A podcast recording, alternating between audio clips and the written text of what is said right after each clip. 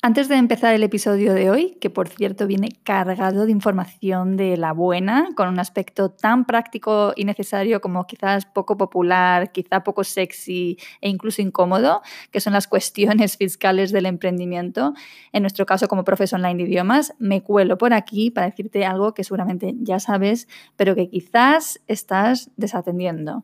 La vida es muy corta para quedarte con las ganas. Y te lo digo porque, como sabes, estoy montando un segundo grupo para la segunda edición de Melón, mi programa de mentoring y mastermind, en el que acompaño a profes de idiomas como tú y como yo para montar su propio negocio online de idiomas, para vivir bien de su pasión docente desde cualquier parte del mundo, sin intermediarios y mucho más allá de Skype. Y con la simplicidad y la calidad de vida como principios rectores innegociables. Y sé que tienes ganas de unirte. Por algo escuchas mi podcast, lees mi blog o me hablas de tus sueños en encuestas o cuando me escribes por email. Por eso te invito a solicitar plaza en este segundo grupo. Ya sabes que el primero de esta segunda edición ya está completo y me he lanzado a la piscina de montar un segundo grupo este año. Lo que yo te enseño en el programa me cambió literalmente la vida a mí cuando yo lo aprendí para mejor, sin duda. Y es que si hay algo que hará Melón por ti, será abrir tus horizontes, expandir tus posibilidades y prender mecha a tu potencial. En definitiva, lo que hará este programa será darte la información precisa para cambiar tu modelo profesional y tu vida también para mejor. Y lo harás en compañía de gente inspiradora, de tu grupo, de tu mentora. Esta es la energía de la que te quieres rodear en tu vida, créeme. Aún estás a tiempo de unirte, tú decides si dejarlo para algún día o que hoy sea el día. Porque hasta donde sabemos, vida solo hay una y además es imprevisible. Ahora supuestamente lo tenemos más presente que nunca, pero de verdad se nos vuelve a olvidar. Estoy convencida de que con Melón vas a lograr una formación fundamental que te puede ayudar a estar más preparada o más preparado para lo que toque. A mí me encantará estar a tu lado para acompañarte en la creación de un proyecto de vida deslocalizado geográficamente del que sentirte orgullosa u orgulloso. Si las palabras libertad, estabilidad, creatividad, ilusión, crecimiento o independencia significan algo para ti, plantéate qué estás priorizando ahora mismo y si es coherente con lo que realmente quieres y lo que de verdad te importa. Si lo que precisas es un empujón, conocer los pasos exactos a dar y buscas trabajar menos pero mejor, yo creo que te puedo ayudar. Yo te quiero ayudar porque me flipa mi trabajo y porque más gente feliz profesionalmente es sin duda el escenario en el que a mí me gustaría vivir. Melón puede ayudarte a ahorrar tiempo, dinero y energía para lograr un trabajo a tu medida y conforme a tus valores como profe de idiomas. Me encantará acompañarte para ser quien tú quieres ser y quien mereces ser profesionalmente. Hagamos feliz a tu talento, por el amor de Dios. Por último, recuerda que para formar parte de Melón es preciso que rellenes el cuestionario que encontrarás en la web de educaciondigital.es y que después solicites una cita conmigo donde nos vemos las caras para tomar esta decisión juntas o juntos. Y ahora sí, te dejo con el episodio de hoy.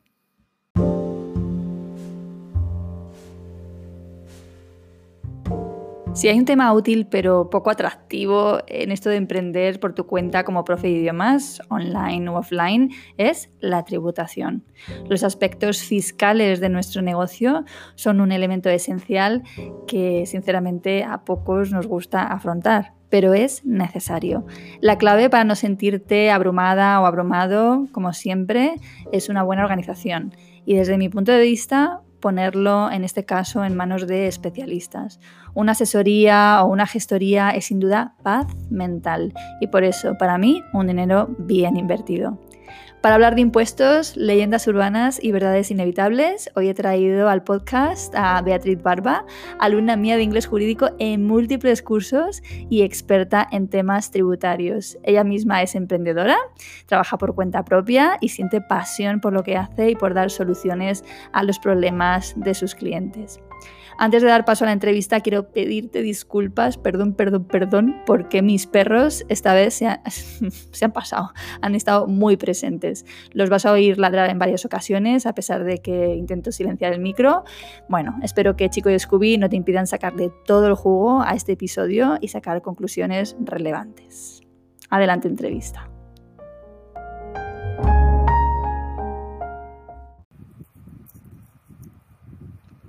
Bien, pues hoy tenemos aquí a Beatriz Barba Luque, que bueno, ahora ella se va a presentar y os va a decir exactamente eh, un poco quién es, ¿vale? Para que eh, podáis eh, localizarla mejor. pero bueno, yo os cuento personalmente que Bea ha sido alumna mía varias veces, ¿no, Bea? Pues, pues de hace ya, pues creo que unos 7, 8 años, sí. empecé contigo en el colegio de abogados. ¿Te acuerdas? Así es, ahí. El jurídico básico, avanzado, el ILEC y ahora eh, el TOES. Bueno, es una repetidora eh, eh, nata, pero no porque necesite repetir, sino porque sigue formándose siempre. Y es verdad que nos conocemos desde hace muchos años. Y bueno, pues ella se ha especializado en temas fiscales y por eso, bueno, pues pensando en quién podría yo entrevistar que tuviera la capacidad de explicar bien las cosas, pues se me ocurrió, vea, porque varias veces me ha escrito, Lola, esta factura la tienes hecha de tal manera que yo pienso que tendrías que tenerla hecha de esta otra, ¿vale? Entonces siempre me, que, que mm, ve algo que, no está bien, me lo dice y yo lo agradezco muchísimo. Bueno, está sonando, me parece, mi perro por detrás, ya sabéis que estoy en el campo y que estoy con los perros, o sea que lo mismo se oye en algún momento, pero espero que podamos tener una entrevista eh, calmada en la que Bea pues intente ayudarnos con la complejidad que tiene este tema. Entonces, Bea, ¿te parece si nos cuentas un poquito quién eres? Vale. Pues bueno, ya Lola me ha presentado, yo soy Beatriz Barba y bueno, llevo ejerciendo ya casi, pues no sé, casi nueve años en esta profesión y me dedico a, la fiscalidad y sobre todo al derecho tributario a nivel de procedimiento. O sea que lo que me dedico básicamente es analizar la fiscalidad en las operaciones de, cualquier sujeto pasivo o cualquier operación que se me presente. Y justo esto pues salió hablando con Lola sobre, sobre la facturación, o sea que es que yo soy un poco un culo inquieto y cualquier detalle pues intento, aunque no me corresponda, bueno, en ese caso sí, porque si las facturas no son correctas, para mí no eran deducibles, entonces Lola me mandó una factura así, así empezó toda la conversación, pero, pero sí, en todos los años de profesión siempre he intentado dedicarme un poco no solo a la fiscalidad general de, asesoramiento de personas físicas y empresas, sino que también eh, me dedico a nivel de procedimiento tributario y eso es de la defensa del contribuyente desde la agencia tributaria hasta, el, eh, hasta la vía judicial, el contencioso administrativo. y nada, pues pues eso es todo. Cuando se dan los problemas, ¿no? Que también en verdad la gente acude a mí, o sea, yo siempre digo que, que, yo, soy, yo soy como un médico, ¿no? El médico salva vidas y nosotros pues salvamos el dinero de la gente, ¿no? Que, que nunca se sabe qué es más importante. pero, pero sí, a mí casi siempre me, me, llegan los problemas, los marrones, como dice la gente.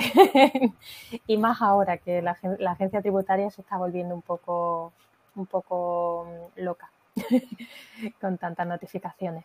Bueno, estábamos hablando previamente a, iniciar la grabación de las complejidades que, este tema entraña. Eh, además, es un tema que normalmente a, los que no somos del ámbito fiscal, ¿no? A los que trabajamos en otros sectores y tal, pues nos da cierto repelús, ¿no? Yo reconozco que es como, no quiero saber, ¿no? No quiero saber, entonces en mi caso lo tengo delegado claramente en, mi gestoría y, es como eh, cualquier cosa que me llega corriendo se lo mando a ellos y, y es un tema bastante complicado, pero un área a la vez que es fundamental, evidentemente. Yo creo que has escogido un nicho fantástico como medio de vida. Sí, Sí, sí. Además fue un poco de rebote porque cuando, cuando estudié Derecho jamás pensé que me iba a dedicar al derecho tributario. ¿Sabes? Que fue cuando, cuando me fui después de un año a América a vivir eh, porque quería aprender inglés. Yo quería, quería irme y, y, hablar inglés sin que pensar. Eso fue hace 10 años, ya mi inglés ha, ha empeorado un poquito, pero por eso de ahí tu ayuda, solicito tu ayuda para mantenerlo un poco Y, ahí a la vuelta fue cuando empezó a gustarme la introducción de negocios, contabilidad y tal, y luego hice empresariales. Y como tengo la suerte de que mi tío es asesor fiscal, eh, y además, además a nivel nacional uno de los mejores considerados y, él estaba en Madrid, pues me fui, me fui a aprender derecho fiscal con él, derecho tributario. Y, y hoy en día, mira que soy abogada ¿eh? y me considero más abogada que economista. No me dedicaría a otra cosa, o sea, ni, ni haría familia, ni penal, ni nada. O sea, eh, eh, una cosa que es que amo lo que, lo que estudio cada día, me encanta. Porque Qué bien. Sí, el fiscal tiene tantas puntillas y es tan especial que lo que te sirve a ti, a lo mejor al vecino no le sirve, ¿sabes? Porque por un matiz cambia la tributación. O sea, tiene esa pequeña especialidad que hay veces que nos, nos, da quebraderos de cabeza, pero que a los que nos gusta analizar y estudiar, pues, pues bueno, es como una chispa, ¿no? Que te da cada día para seguir estudiando y, y, analizando las cosas. Sí, sí, yo veo mucha artesanía aquí, ¿eh? O sea, que Sí, sí. Vale, pues mira, si te parece, lo primero que vamos a hacer es, yo te voy a hacer una serie de afirmaciones y tú nos dices que son creencias que, veo que tenemos, ¿no? Que tenemos los que no tenemos ni idea de este tema y que, bueno, tú, eh, la idea es que tú nos puedas ayudar a desmitificar, ¿vale? Diciendo, bueno, pues esto en realidad no es así, o es, es una leyenda urbana, o sí, es correcto, ¿vale? Pero con estos matices. Ya sé que eh, vamos a hablar en términos en general bueno, pues eso, muy generalistas, ¿vale? Porque lo que hablábamos, ¿no? La casuística aquí es muy importante y una mínima cosa lo, puede cambiar todo, pero bueno, vamos a intentarlo, ¿no? Sí, sí, también decirte que lo que yo diga ahora aquí puede ser que te sirva a ti pero, o a cualquier otra persona, pero siempre hay que mirar el caso en concreto, ¿vale? O sea, puedo decir una cosa, pero tú intentas aplicarlo a ti, pero por lo que yo te estaba explicando antes, que, no todo lo que se lee o lo que se dice es para todos. O sea, ahora poco a poco lo iremos matizando y, te iré explicando un poco los detalles. Vale. Vale, también eh, probablemente los que nos escuchen verán que puede haber contradicción entre lo que tú digas y lo que opine, por ejemplo, su gestor o su gestora, ¿vale? Porque no, las cosas no son blancas o negras, aquí hay bastante complejidad y, bueno, pues como tendemos a hacer afirmaciones generales, pues mm, es donde se producen quizá las eh, faltas de coincidencia, ¿no? Y cualquier persona que, necesite el, el, apoyo documental de lo que yo, porque yo me he basado también no solo en la ley, sino también he estado leyendo consultas vinculantes y eso acerca de, de un poco el, el tema de la formación de los profesores, no solo online, sino en directo, de idiomas y tal, bueno, que no voy a avanzar, no voy a dar un detalle de, la entrevista, ¿no? Pero que tengo todos los documentos de consulta vinculante y todo, por si alguien lo necesita, se le puede enviar y, que si necesita alguna aclaración, pues, pues, ahí lo tengo guardado, ¿vale? Muy bien, al final de la entrevista daremos también tus datos de contacto por si quiere alguien aclarar cualquier cosa. Vale. pues venga, la primera afirmación. Eh, solo hay que darse de alta como autónoma o como autónomo si ganas más de una cierta cantidad. ¿Eso es verdadero o es falso? no sé si decirte verdadero o falso, pero siempre hay matices. vamos, vamos, vamos bien con la primera pregunta. A ver, aquí, aquí juegan dos, dos, áreas del derecho, el derecho fiscal y el derecho laboral, ¿vale? O sea, ¿por qué me meto aquí? Porque es verdad que siempre se establece la cantidad anual eh, a facturar, ¿vale? O, a ingresar eh, que no sea superior al salario mínimo interprofesional, ¿vale? De cada año. Pero lo que sí te dice eh, el derecho laboral, o sea, la jurisprudencia mm, a efectos laborales, es que no haya habitualidad. Es decir, que si es tu trabajo habitual y aún así tu salario o, la facturación no supera el salario mínimo profesional, hay que darse de alta como autónomo. O sea, aquí más que una facturación o una cuantía, como tú decías, para darte de alta, hay que ver si es habitual o no tu trabajo. ¿Vale? O sea, no es lo mismo, por ejemplo, un profesor de la facultad que, da sus clases y tiene su nómina porque está por cuenta ajena por la facultad y le llaman para hacer dos conferencias anuales.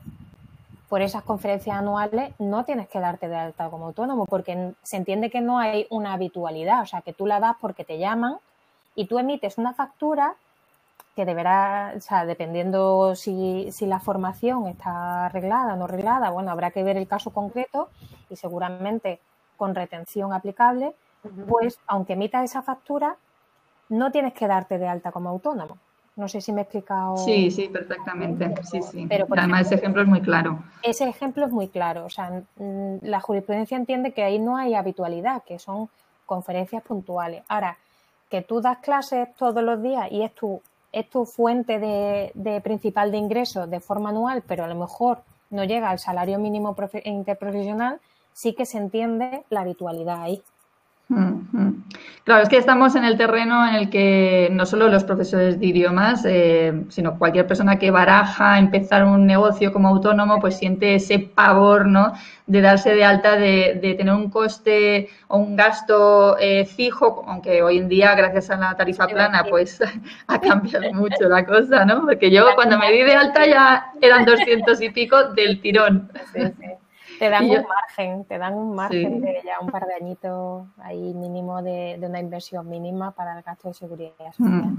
Yo soy muy fan de que la gente se alta como autónoma, entiendo que esto, bueno, tiene matices, pero sí pienso que hasta que tú no haces ese paso, como que no estás jugando en serio, ¿sabes? Como que estás todavía casi como de, de estudiante en casa de tus padres, ¿sabes? Entonces es cuando ya te das el paso, pues entre otras cosas ya implica que tienes unos gastos que cubrir y por lo tanto te pones más las pilas también para conseguir los ingresos necesarios, ¿no? Mm, mm. Vale, pues venga, segunda afirmación.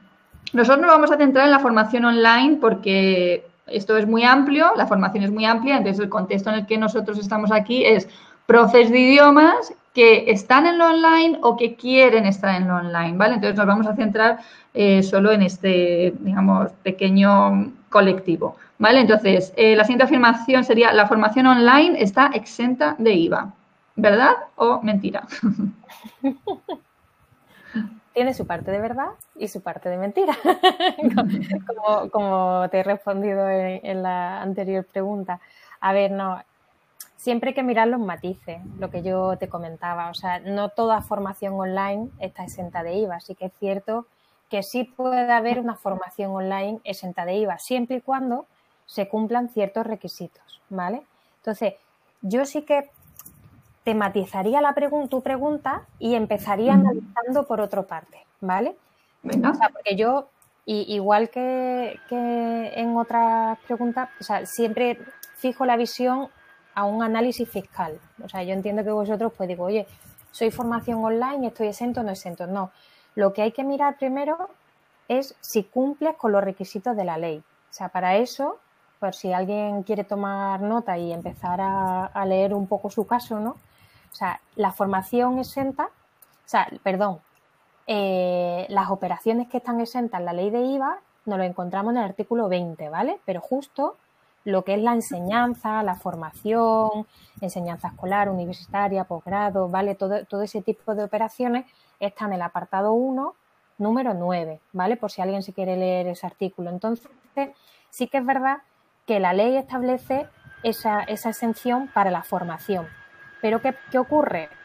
Bueno, anteriormente había un doble requisito, no solo que se, se, diera la formación como enseñanza como tal, tanto de idiomas como, como una mm, enseñanza escolar universitaria, como he dicho, sino que además antiguamente se pedía que fuese o tanto un centro de derecho público como un centro de derecho privado, reconocido por la comunidad autónoma. Pero ese requisito, lo que es la, mm, el Tribunal de Justicia de la Unión Europea y ya en, cualquier directiva de la Unión Europea lo han eliminado. O sea que ya lo que se fijan es si es enseñanza o no, ¿vale? Entonces, de ese tipo de enseñanza habría que distinguir la famosa distinción para ver si esa formación está exenta o no exenta, que es que esté reglada o no reglada, ¿vale?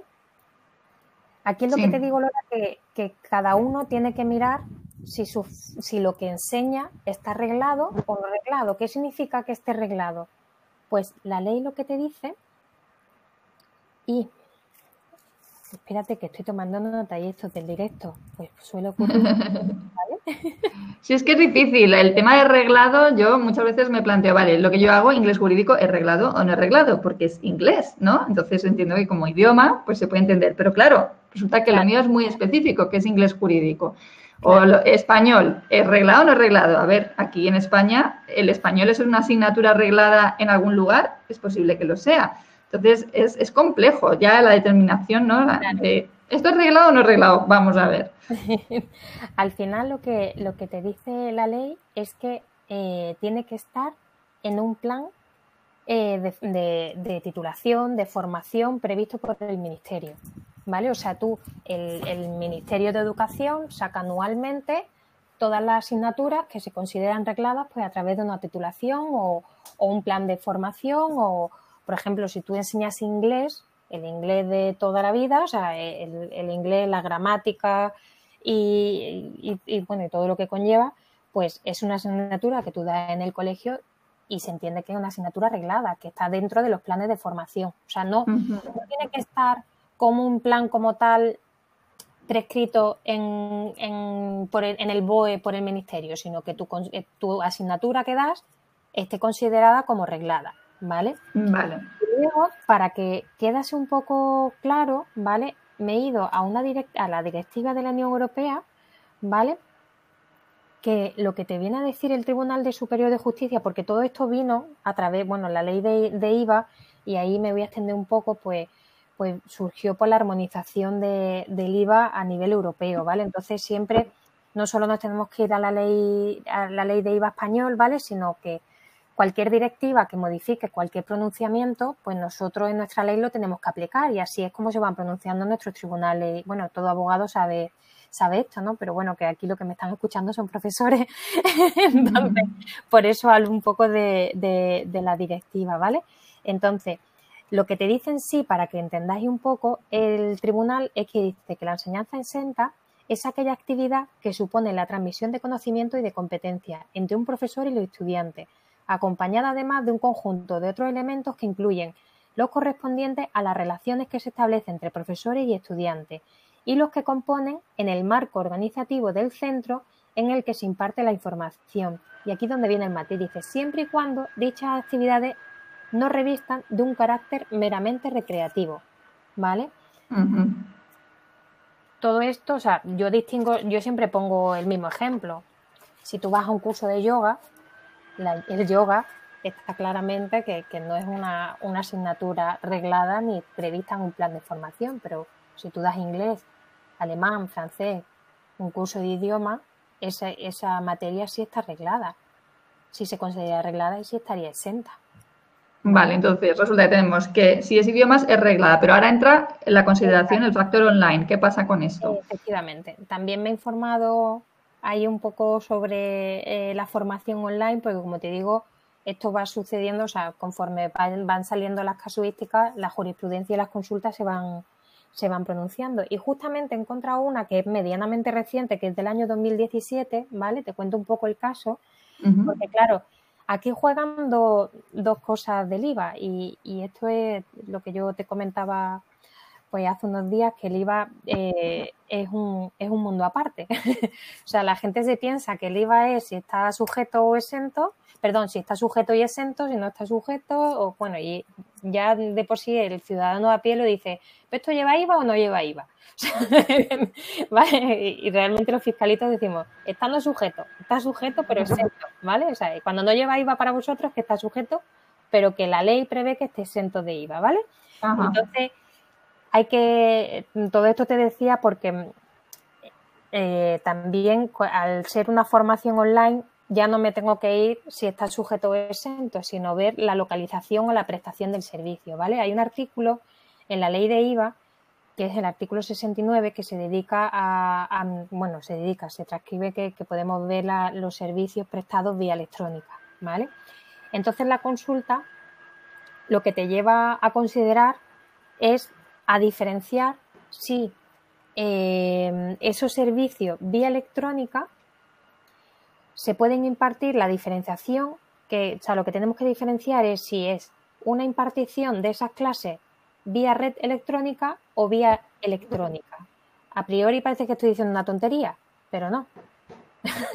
Saben que, mm, no, es para nada una, tontería, sino que es para ver si, el, si la impartición del curso como tal, el profesor lo realiza por internet a través de una red electrónica y, se puede hacer a través de una conexión remota o es una eh, impartición vía electrónica en la que tú te puedas cargar, descargar un suministro de descarga de archivos, cursos grabados, programas, acceso a, base de datos. Eh, esto, o sea, para diferenciaros y para, y para ver lo de la formación, para, para que os quede claro, según esta consulta de tributos que es vinculante, que ya os digo que os adelanto que es la consulta vinculante 440 del año 2017 de 20 de febrero, ¿vale? Lo que te distingue es que cuando la impartición del curso se hace Mm, vía Internet por red electrónica estaría exento. Exento si cumple con los requisitos que te he comentado antes. que, tenga previsto el artículo 20.1.9 y que esa materia esté reglada. ¿Vale? Y ahora, que sea cuando, cuando la impartición del curso es vía electrónica y tú te puedes, pues, puedes descargar un suministro de descarga de archivos, cursos grabados, plataformas formativas, etcétera, etcétera, constituye como tal un servicio vía electrónica y está sujeta al IVA al 21%. Vale, entonces, para que eh, lo entendamos, yo, por ejemplo, antes cuando impartía los cursos de inglés, perdonad, de inglés en directo, serían exento, ¿vale? Porque es una actividad reglada en principio, vale, digo en principio porque lo mío con el jurídico, bueno, a ver, yo le he dado como asignatura también en la universidad, o sea que entiendo que sí, vamos a quedarnos en que es reglada, ¿vale? Y la estoy impartiendo en directo, con lo cual, aunque sea en vía eh, internet, ¿vale? Cumpliría el requisito para ser exenta, ¿correcto? Vale, y sin embargo ahora que mis cursos de inglés están grabados y que por tanto no hay interacción directa conmigo, sino que el alumno lo ve cuando quiere, que es claramente un producto digital, entonces lleva IVA al 21%. Sí, está sujeto a IVA al 21%, efectivamente. Muy bien. Esa sería la característica. O sea, sería la diferenciación, perdona. Pero cuando siempre que haya una exención, o sea, siempre que sea vía red electrónica, como digamos, y que sea en directo, hay que mirar si se cumple con los requisitos previos. Mm. Para mí lo más seguro siempre es cobrar IVA, honestamente, ¿vale? Es, lo más seguro. También es verdad que, claro, ¿qué ocurre? ¿Por qué nos preocupa cobrar con IVA a los profesores o a mí personalmente? Porque encarece, encarece el curso. Yo quiero cobrar por mi curso, ponte, 69 mm, euros. Bueno, ya le tengo que sumar el 21% de IVA, encarece. O el programa mío de mentoring para profes de idiomas que en este caso es una consultoría, es un servicio de consultoría, una mentoría, ¿no? Pues eh, claro, no es lo mismo su precio, que ya de por sí es un precio bastante interesante, que son 1.497 euros, que además sumarle a eso el IVA. Es decir, claro, cuando fijamos los precios de nuestros cursos, tenemos que tener claro qué es lo que queremos cobrar nosotros, qué es lo que queremos que nos llegue. Claro y ver si el IVA va incluido en ese precio o, eh, o, se tiene que añadir. Yo normalmente, para los que nos escuchan, lo que suelo hacer es poner el precio que yo quiero y pongo más IVA entre paréntesis, porque además, como veremos más adelante, pues luego, dependiendo del lugar donde esté la persona que adquiere mi curso, pues va a pagar o no va a pagar IVA o va a pagar un IVA diferente, porque es algo con lo que yo me encuentro, ¿no? Cuando alguien adquiere un producto mío, por ejemplo, un PDF descargable, pues veo que varía el IVA en función del lugar donde se esté produciendo la compra. En fin, que esto lo que no quiero avanzar mucho más al respecto. Pero bueno, yo creo que, haya, que, ha quedado eh, claro, ¿vale? Vale, otra afirmación, vea. Em, solo hay que practicarse la retención de IRPF si facturas a empresas. Bueno, yo matizaría ahí también un poco. Vale. matizaría y voy a hacer un complemento para ayudarte al IRPF, porque me encuentro a, muchísimas personas que les voy a hacer la renta y llega junio y tienen que ingresar mil y pico, dos mil euros. ¿Sabes? Entonces, mucha gente me dice, joder, yo de haber sabido todo esto lo hubiese hecho antes, ¿sabes? Que entonces, primero tienes que ver que tu epígrafe cumpla con la obligación de retener, ¿vale? Que no todos los epígrafes de, del IAE em, eh, tienen la obligación de retener. O sea, decir, si tu actividad es empresarial, pues no, mm, lo más seguro es que no tengas que retener. Y luego, si son profesionales, sí. Yo me inclino en que casi todos los profesores que, bueno, que, se, que se darán de alta en el IAE, su actividad entiendo que es profesional, ¿vale? Vale. Eh, Por lo tanto, se tienen que retener. Si son autónomos, ¿no? si facturan como autónomos, tienen que retenerse el IRPF.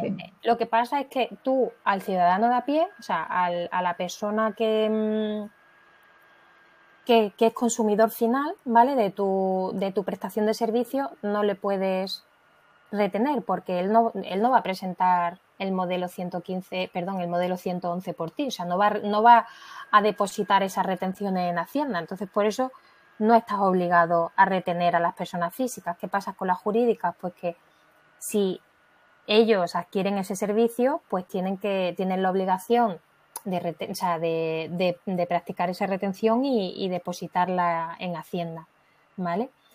Matizo un poquito. Eh, el IRPF, el inicio de actividad, ahora hoy en día es el 7%, que se considera en el año en el que te des de alta más dos años más, y eh, a partir de ahí eh, te vas al tipo más alto, que en este caso, en este, hoy en día es el 15%, ¿vale? ¿Qué me ocurre con, muchas personas que me preguntan? Pues que hay veces que el 7% se les queda corto. O sea, tú en cualquier momento no es, o sea, el que tú inicies una actividad no es obligatorio que tú retengas el 7. Tú puedes decidir y, emitir al, al 15, ¿vale? Y luego, ¿qué me ocurre con las personas que, no emiten las facturas con retención y llega renta y, bueno, y, tienen que pagar muchas cantidades? Pues que existe un modelo 130, que es el modelo de pago fraccionado, ¿vale? Del IRPF para personas físicas que, emiten facturas sin retención. Ahí lo que hacemos es que trimestralmente tú computas tus ingresos y tus gastos y vas ingresando el 20%, ¿vale? De, de la diferencia entre los ingresos y los gastos. Y ahí vas adelantando como digamos, entre comillas, tu especie de nómina trimestral a la agencia tributaria y adelantas ese pago para la renta del año que viene. ¿Vale? Luego A mí esto me gusta, la verdad. Eh, yo lo hacía cuando facturaba como autónoma, porque ahora facturo como SL, pero cuando facturaba como autónoma, yo solía eh, y facturaba empresas, eh, para una empresa para la que trabajé bastantes veces, pues siempre pedía que me, que me retuvieran más de la cuenta. O sea, yo de hecho me llegaba a retener el 21% o una cosa así, porque prefería esa, ¿no? El que luego me salía a devolver, en, todo caso, que no tener que, pagar luego y llevarme el susto, ¿no? Claro. Sí, esto lo que estás haciendo es adelantando un dinero trimestralmente. De lo que pasa es que la agencia tributaria te da esa, esa facilidad, ¿no? Que no todo el mundo conoce el modelo 130 y, y lo ingresas trimestralmente. Ahí, bueno, ahí no solo te puedes deducir, bueno, un matiz muy importante, Lola, que no lo he dicho antes, si la formación está exenta, ¿vale? Que muchas veces preferimos una exención a, bueno, preferimos, ¿no? No es lo que tú prefieras, es lo que la ley diga, ¿no? Pero que mucha gente me dice, pero yo prefiero que no lleve IVA, tal, no sé qué. O sea, la exención como tal aquí en, en este tipo de casos no te deja deducirte ningún gasto de IVA. ¿sabes? Exacto. Mm. que eso también es importante que, las personas lo sepan, ¿sabes? Y en el caso de hacer varias actividades, si hay unas actividades que están sujetas y no exentas y luego imparte formación, imagínate que haces una, es que ahora mismo no se me ocurre nada y, sobre la marcha te voy comentando esto, ¿no? Pero, pero imagínate que haces dos actividades a la vez de formación y otra que no tenga nada que ver con formación si puedes aplicarte, si puedes deducirte una parte de los gastos viendo una prorata, ¿vale? En la prorata también no sé si te suena a ti un poco... Es que a mí me ha pasado esto que me estás contando, porque vea, yo tenía el coworking, ¿vale? Y por otro lado tengo educación digital cuando yo impartía en directo, por lo tanto, me, o sea, facturaba eh, con la excepción de IVA, ¿no? Entonces me ha pasado esto precisamente que tú dices, ¿no? Que yo no podía, todo el IVA que yo pagaba, ¿no? Cuando tú estás pagando gastos y pagas el IVA de los demás, por la que ese IVA te lo comes con patatitas, porque no te lo puedes eh, compensar, ¿no? Claro, luego ahí hay que ver caso por caso si cumples con una prorata común o una prorata especial. Y luego cada año pues va variando tu prorata en función de, de los ingresos que tengas de una actividad u otra. ¿Vale?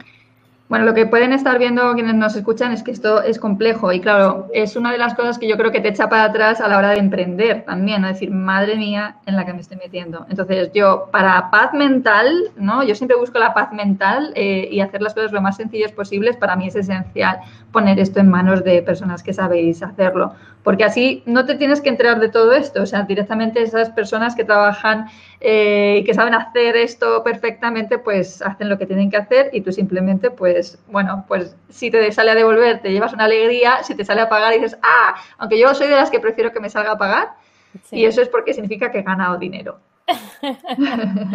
pues sí, sí, sí, la verdad es que sí. Pero también yo me encuentro con mucha gente que me dice, pues para lo que yo facturo, sí que no, vaya, que no, no me hace falta, ¿sabes? Como que en verdad la agencia tributaria no busca, o sea, puede ser que aleatoriamente te toque a ti que te comprueben, ¿no? Pero que, que el, el, el, hecho de hacer cualquier actividad empresarial o profesional implica el que lo hagas bien, ¿sabes? Que, que, me he encontrado con personas que facturan muy poquito y que aún así mmm, vaya, ahora mismo estaba atendiendo, hoy, hoy me he dedicado a, ver un libro de ingresos y gastos, bueno, era la agencia tributaria, pues estás comprobando las rentas de, IEP, de los IRPF del año 2015, ¿no? Pues, pues esta persona no ha facturado ni 20.000 euros en un año, o sea, a priori tú piensas que no va a ser un foco de atención de la agencia tributaria sin embargo, pues comprueban con 20.000 euros en el año, pues comprueban y te hacen llevar un libro de ingresos y de gastos y ver si, si las, tus facturas están bien emitidas, si los conceptos están bien hechos, si cumples con el reglamento de facturación y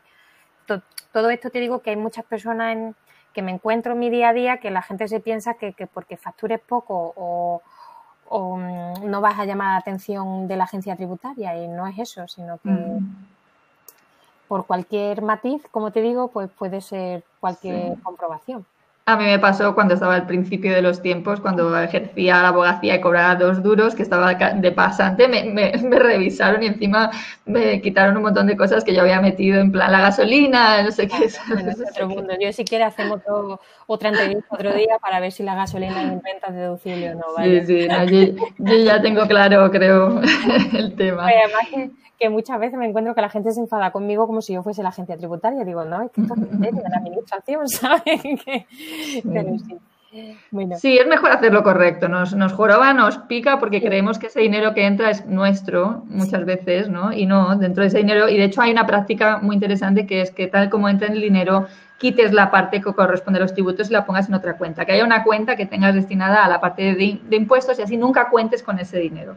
Sí, yo, de hecho, cuando me hice autónoma, yo, yo, yo, he trabajado por cuenta ajena toda mi vida. Sabes que he estado en dos despachos diferentes y, y, y he tenido mi nómina y nunca he estado acostumbrada a, a, tributar como autónoma. O sea, siempre he presentado declaraciones de otras personas, pero nunca las mías.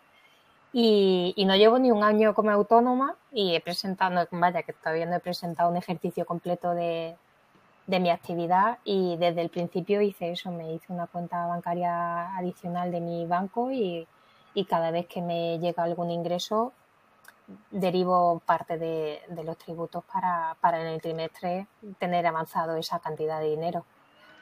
Es una práctica súper sabia. Yo no lo, no lo hago, pero la verdad que lo debería hacer y lo tengo siempre como el típico cosa pendiente de, de, organizar en mis, porque además tengo, tengo cuentas abiertas como para poder gestionarlo de esa manera y la verdad me parece muy inteligente. Para que te obliga a eso, a estar pues todos los meses encima, si bien, vamos, yo hago ahora mismo todos mis contabilidades eh, mensualmente, porque así se lo agilizo a, a, la gestora y ella lo agradece muchísimo, o sea que, que no sería tan difícil la organización siempre es positiva en esto. Sí, yo siempre le animo a mi cliente y además si veo que es un poco de desastre le digo, ábrete otra cuenta y venga, empieza a llevar dinero para allá para, para ir ahorrando. Y, y, la verdad es que bueno, ese es mi sistema, pero no a todo el mundo le gusta, o sea que, mm. que hay opiniones para todos. En el tema de la organización, yo, por ejemplo, lo que hago es que tengo carpetas compartidas de Drive con la gestora Eh, cada mes eh, le, organizo todas las facturas, las de ingresos y las de gastos, y le comparto la carpeta concreta del mes. Y si hay un gasto, lo mejor es meterlo inmediatamente. Lo que hago es hacerle una foto con el móvil y lo subo a la carpeta compartida, porque si es lo digo que luego lo vas acumulando, es que la acumulación juega en nuestra contra. Luego te da mucha más pereza. Sí, efectivamente. Muy bien, vale, pues venga, otra afirmación. Em, ¿Solo hace falta hacer factura si el alumno lo pide o si es autónomo o es empresa? A ver, esto es otra vez con matices, pero es un poco falso, ¿sabes? Yo, si tú eres autónomo, tienes que, o sea, tu obligación de emitir factura conforme a cualquier ingreso que te llegue es obligatorio, esté exento o no exento de IVA y, luego sea persona física o empresa. O sea, tú por, por cumplir con, con, tu obligación de llevar un libro de ingresos y de gastos, debes de tener todas las facturas cumpliendo con, con, el reglamento de facturación. ¿Vale? Yo, igual que, que yo, yo, yo como abogada tributarista, yo la gran mayoría de, de mis clientes, bueno, la gran mayoría, una buena parte de mis clientes son personas físicas, que yo les resuelvo procedimientos tributarios. Entonces, mis facturas van con, o sea, sujetas a IVA y, van correlativas, llevan, aunque sea el nombre y apellido de la persona, su DNI y su calle. O sea, al final no es obligación si te lo pide el alumno o no, es que tú como autónomo o, como empresario, ¿no? digamos, esto de actividades económicas, tienes la obligación de emitir IVA. O al menos, si no, emitir un, como una especie de recibo. Que lo tengas, es lo que hablamos, de que, tienes que tener una administración, tienes que tener una serie de, documentación que acredite todos tus ingresos, porque en el caso de que tengas una comprobación de Hacienda, lo primero que te van a pedir es la documentación tanto de facturas emitidas como soportadas y que, esas, mm. y que esas tengan sentido. y que cuadren la verdad... de ingreso. Claro, exactamente, exactamente, porque luego está eh, tu cuenta bancaria. Yo, como soy SL, lo llevo todo, vamos, fete. Porque si es compleja la del autónomo, vamos, la de la SL ya, vamos, llevo yo ahí todo el dedillo. Claro, hombre, que, te compruebe las cuentas bancarias es un poco más, eh, más difícil, ¿no? O sea, que llegue una comprobación, todo puede pasar, ¿sabes? Que te pidan los recibos de, o sea, tu tus cuentas bancarias, pero eso ya tiene que ser vía procedimiento de inspección en casos puntuales, ¿vale? Pero, pero sí, yo que más que si es si te lo pide el uno o no, eh, tienes que llevar un control de, lo que facturas. Aparte, yo creo que da mucha seriedad si tú das factura a tus alumnos, ¿sabes? Que es eh, a lo que yo voy todo el rato intentando llevar a, a, la gente a la que mentorizo y, bueno, pues lo que puedo contar en el podcast. Un control tuyo, o sea, de administración. Tú hay veces que las personas hay veces que, yo me he encontrado con clientes que ni siquiera saben lo que le entras por el banco. Entonces, cuando le pido la factura, pero vamos a ver, si la serie tiene que ser correlativa, ¿por qué en vez de la 20 me salta a la 25? ¿Dónde está el resto de factura? Entonces se tienen que ir y al final me veo cuadrando el banco, o sea, que es lo normal, ya te habla fiestas de autónomos, ¿no? En empresas siempre tienes que cuadrar el banco con, con, la contabilidad, ¿no? Pero, pero a nivel de, autónomo lo normal es que uno lleve, pues, yo siempre animo a la gente que lleve su libro de ingresos y de gastos por un, con un Excel, ¿no? O sea, yo, porque soy muy metódica, pero en, mi día a día, aunque yo esté enganchada estudiando el procedimiento, si me llega un cliente de que me, me tiene que pagar, pues enseguida me abro mi libro de ingresos y de gastos eh, tanto en el libro meto la fecha de la emisión de la factura como que ya le estoy haciendo la factura y le envío, pero por, por, ser metódica y que no se me pase nada. Mm, sí que es verdad que es mejor llevar un control así en un libro de...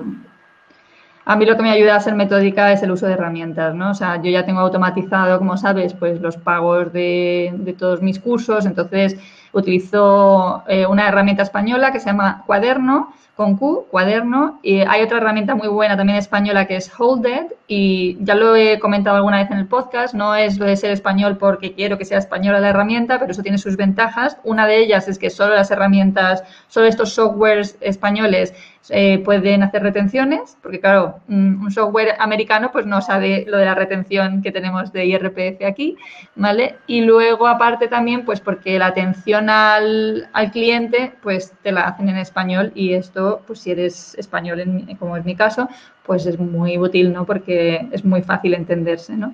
Entonces, claro, eso te ayuda a ser muy organizado en, en la emisión de tus facturas, primero porque se emiten automáticamente, con lo cual te agilizan el, el tiempo, a no tener nunca, eso es lo que tú dices, un salto de una factura a otro. Pero claro, una herramienta de estas características que son de pago, las dos que he comentado, hay alguna gratuita, a ver si la busco y, os digo.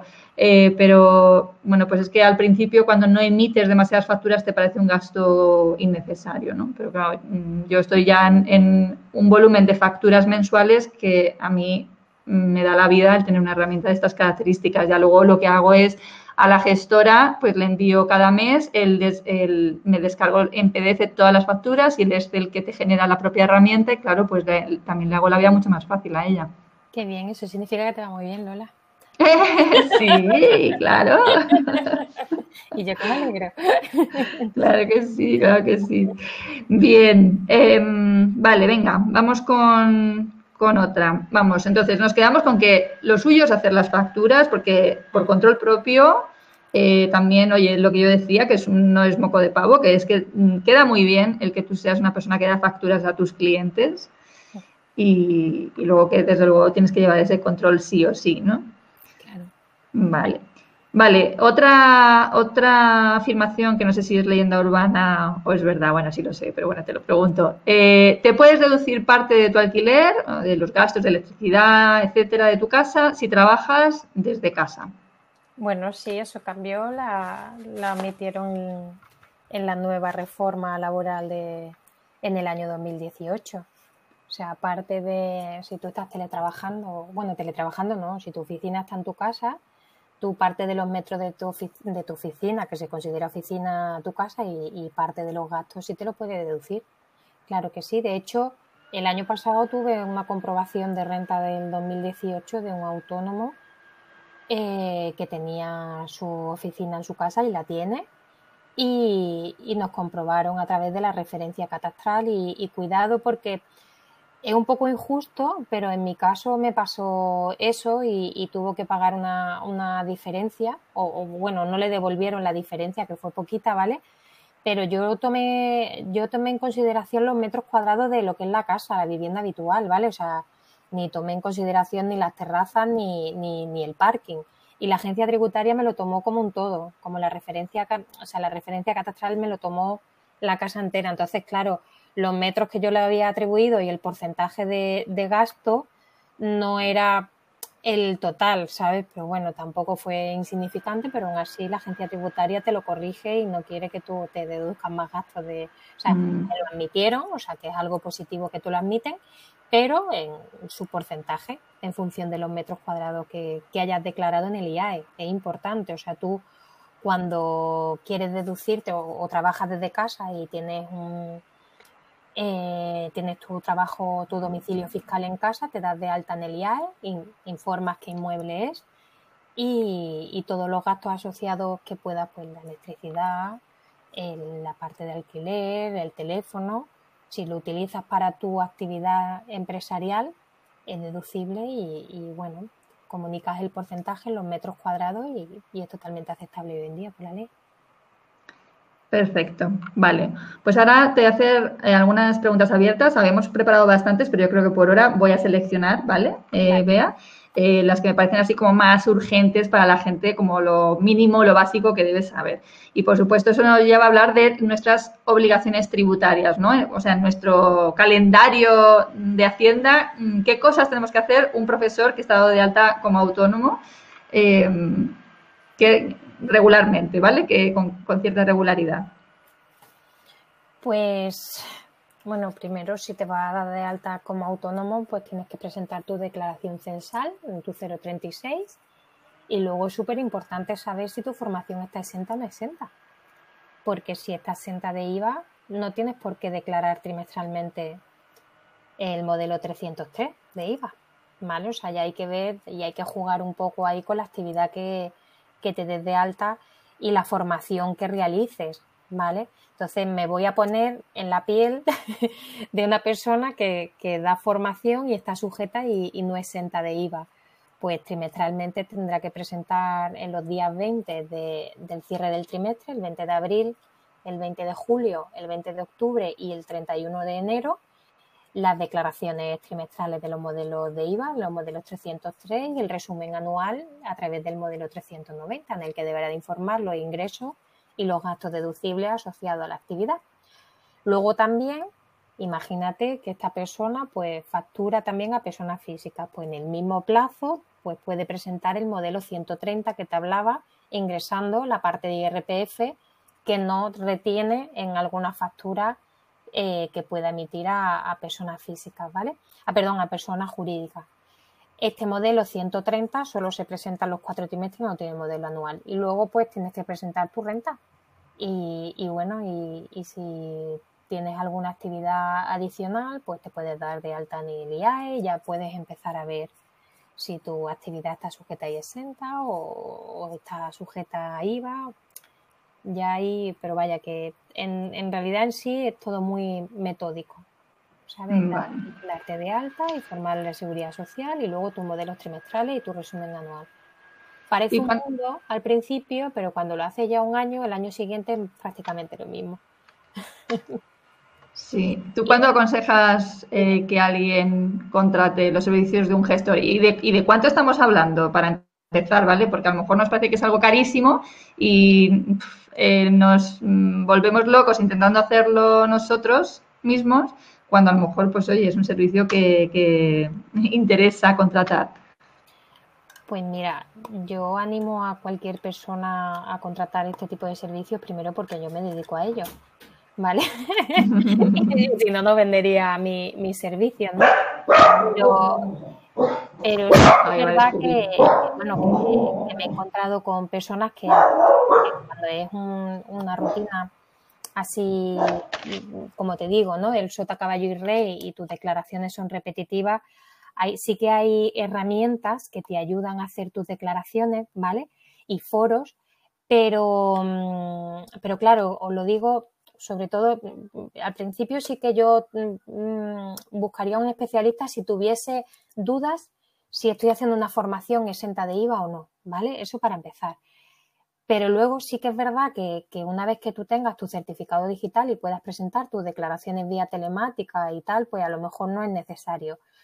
Pero bueno, un gestor, a ver, un gestor a pie mm, de los normales te puede cobrar, puede empezar a cobrarte desde los 30 o 50 euros más IVA mensuales, que yo creo que, que no es, una, no es un, gasto, un gran gasto para lo mejor en el problema que te puedas meter si, si, cuatro años después te comprueban, ¿vale? Porque ya no es solo lo que has dejado de ingresar, sino la sanción derivada de la cuota que has dejado de ingresar a Hacienda más los intereses de demora, ¿vale? Totalmente, totalmente. Aparte de lo que, si estas cosas pues no son de las que más te gusta hacer, es que, pues mira, se lo pones en manos de un profesional y, paz mental. O sea, que ese dinero lo vale, la verdad. Vale, muy bien. Pues eh, una pregunta que he visto en un foro es, ¿qué pasa si eres un profe de estos nómadas ¿no? que mm, viaja por el mundo y gracias al online pues puede dar clase desde cualquier eh, lugar del planeta, que de hecho es una de las cosas que a mí me encanta de la formación online, que es eso, pues el poder eh, localizarte geográficamente, vivir donde tú quieras. ¿Qué pasa con este profesor? ¿En qué país declararía sus impuestos? Esta es una pregunta bastante compleja, ¿eh? Vamos a ver. Primero, tienes que atender un poco a la nacionalidad de esa persona. O sea, yo me pongo, yo me pongo en la, situación del, derecho, español, ¿vale? O sea, yo me, me pongo una persona española, o sea, residente fiscal en España, toda su vida, que ahora decide irse a viajar por el mundo, ¿no? Entonces, tenemos que atender primero a la residencia fiscal del contribuyente, o sea, irte a la ley de IRPF, ¿vale? En el que te dice, bueno, básicamente lo que, te, lo que te obliga para tributar aquí en España es que residas más de 183 días en España y que tú acredites que, pues, pues si no eres no residente fiscal aquí, tienes que acreditar eso. Hay otra serie de factores, ¿vale? Pero principalmente es donde pases tú la mayor tiempo, el mayor tiempo del año, ¿vale? A mí nunca se me ha dado esa situación de alguien que viaja por todo el mundo y, y no se sabe dónde, dónde tributa, pero sí que es verdad que si tú tienes diferentes, o sea, yo lo que sí tengo es contribuyentes que, pues, que tienen rentas a nivel mundial y pagan sus impuestos en diferentes partes, pero sin embargo son residentes fiscales en España. O sea, por la ley de IRPF, todo residente fiscal en España está obligado a declarar su renta mundial, ¿vale? Pasa es que eso a la gente no le, no le gusta, pero es que es verdad, ¿vale? Entonces yo lo que hago con, con estos clientes míos es que, aparte de hacerle su IRPF, yo le pido los impuestos que han pagado fuera. Y viendo el convenio de doble imposición, si, si, si se aplica, le deduzco la parte que han, que han satisfecho en el extranjero, ¿vale? O sea, yo te comento la parte de residente, o sea, si, si ese profesor de idiomas, eh, formación, o sea, eh, que imparte formación vía online es residente fiscal en España. Ahora que es residente fiscal en otro país, no lo sé. Ya si paga impuestos aquí en España, pues me imagino que si se aplica el convenio de doble imposición con el país que esté, pues se podrá deducir la parte de impuestos que satisfaga aquí si lo satisface claro. Vale, pues yo creo que está todo bastante claro dentro de lo complejo del asunto. No sé si escuchas a mi perro, porque no sé si se está escuchando, es que de verdad tiene ya y silencio el micro para intentar que no se oiga, pero es que es que es así. Ya solo falta tu bebita que se ponga. digo, afortunadamente no ha aparecido mi marido con mi niña por aquí. Oye, vea, que vamos a a la niña. Además es que mi pareja se ha ido, no puedo, no puedo pedirle, Alex, por favor, llévatelo eh, se ha ido a correr y, están aquí ellos. Es que por la tarde es como los lobos, o sea, ya empiezan a aullar ahí. Y además que son perros, Lola. Sí, es así, es así, los, los adoro. Bueno, pues vea, muchísimas gracias. Si te parece, lo dejamos aquí. No obstante, oye, si en el futuro mm, nos contactan y quieren que vuelvas, pues eh, si tú te prestas, pues maravilloso. Perfecto. Y en cualquier caso, ¿cómo sería la posibilidad de, contactarte si alguien quiere que, bueno, pues evaluar la posibilidad de que alguien le ayude a gestionar esta parte un tanto compleja? Pues mira, pues me, o pueden acceder a mi correo electrónico, ¿vale? Que te lo dejo y además que tú lo tienes, ¿vale? Que es importante que si la gente no, no, no sabe escribirlo, que, te, lo pueden solicitar a ti, pues imagino que, que tendrán muchos seguidores pero el que utilizo para cosas mías son beatriz arroba barbaluque.es. Que son mi apellido y, punto es, ¿vale? Vale, no sé, si, no sé si ha quedado claro. ¿Lo puedes repetir? Que no, yo, a mí me ha parecido que has dicho. A ver, dilo, porque. Eh, a Beatriz, arroba. barbaluque.es. Vale, perfecto. Todavía Beatriz no tiene web, pero está en ello. Es una emprendedora como muchos de, de nosotros. O sea que sabe perfectamente de qué va esto de trabajar para, ti misma. Eh, ¿Tú la cambiarías por algo, Beatriz? ¿Te, ¿Te gusta trabajar para ti misma? Me encanta. me encanta. Sí que es verdad que soy muy estricta conmigo misma para el horario y, para cumplir el trabajo y todo, pero creo que es súper importante para, seguir eh, mejorando y, poder seguir bueno, consiguiendo clientes y, todo, moverte muchísimo. O sea, desde que lo, desde que me fui de, mi último despacho, que, además fue decisión mía, eh, por, mi maternidad, precisamente porque quería estar con mi hija y, bueno, y, estaba un poco ya cansada de horarios extensos y digo, bueno, yo quiero disfrutar de mi maternidad y me voy y, me lié la manta a la cabeza y me fui. Mm, y, yo la verdad es que hoy, en día no, no, lo cambiaría. Hoy en día. A lo mejor si me ofrecen un contrato millonario dentro, de, dentro de poco, pues, pues, quién sabe, ¿no? Pero, pero, pero hoy en día la vida de autónoma y de emprendedora, de madre emprendedora, como digo yo, eh, para mí es muy divertida y, la verdad es que aprendo todos los días me gusta mucho. Me tiene sus riesgos, como todo, ¿no? Sus quebraderos de cabeza. Yo me sigo levantando a medianoche resolviendo los problemas de mis clientes, que muchas veces voy soñando y, encuentro el artículo que llevaba días buscando en mi cabeza mientras sueño, pero, pero sí, sí que, sí que animo a la gente a que, a que emprenda y sea autónoma, la verdad. Que hoy en pues... de, de COVID es muy difícil, pero se puede. Sí, pero vamos, tampoco el COVID ha venido precisamente a poner sobre la mesa que trabajar para otros no es precisamente ninguna garantía y esto en realidad ya lo sabíamos, ¿no? A mí lo que me gusta de ser autónoma, entre otras cosas, es que te hace una persona más resiliente, ¿sabes? Más preparada para la adversidad porque estás acostumbrada a la adversidad. Entonces, eh, bueno, es una de las cosas que me gustan porque lo fundamental es esa, esa libertad y esa independencia, ¿no? De, de organizar tu vida profesional a tu medida, no viceversa, ¿no? Pues sí. Muy bien, Bea, por pues muchísimas gracias. Te mando un abrazo enorme y, nada, que vaya todo fenomenal. Bueno, muchas gracias, Lola. un saludo. Adiós a todos.